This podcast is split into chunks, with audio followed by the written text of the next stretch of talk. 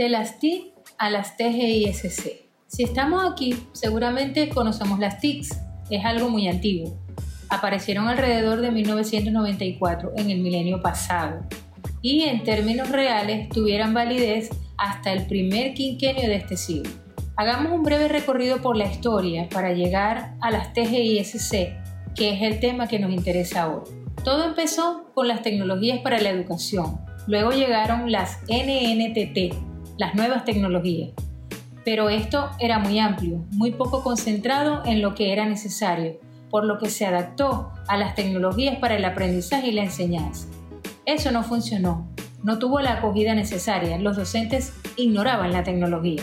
Entonces aparecieron las TICs y luego las NTICs o las nuevas tecnologías para la información y la comunicación. Eso perduró por mucho tiempo, al punto que hoy en día muchos siguen hablando de las TICs, estas tecnologías permitieron que todo el mundo pueda publicar contenidos en el Internet, lo cual llevó a las TGIC, Tecnologías para la Gestión de la Información y la Comunicación.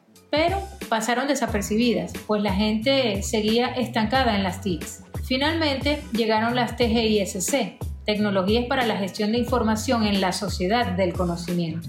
Vemos así que hay una gran brecha entre las TICs y las TGISC. La tecnología dejó de usarse solo para informar y comunicar, como anteriormente se señalaba en su definición de TICS.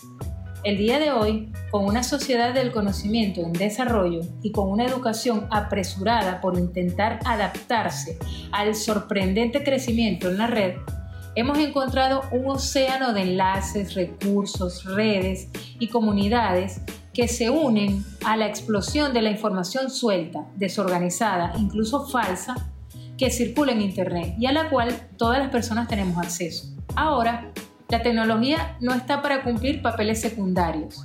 Se ha reinventado y debemos usarla como una herramienta fundamental que nos permita gestionar la información existente, sea temporal o permanente, se encuentre publicada en documentos oficiales o en redes dinámicas aparezca indexada o simplemente de forma fugaz. Al gestionarla, podremos analizarla, investigarla, criticarla o comprobarla y eso nos permitirá difundirla, apoyarla o confrontarla, convirtiéndonos en miembros activos de la creciente sociedad digital que no conoce de fronteras, ni idiomas, ni creencias, ni cultura, ni orientaciones, sino que se basa en el mero placer de generar el adquirir un nuevo conocimiento.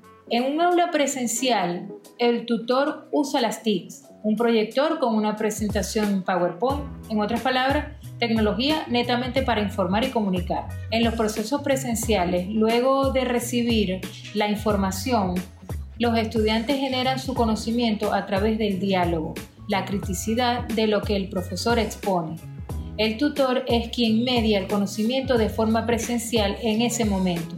Ahora, en la virtualidad, si nos limitamos a informar y comunicar, como en el pasado, con solo repositorios de información, foros, chat y similares, no estamos facilitando la generación del conocimiento por parte de los estudiantes.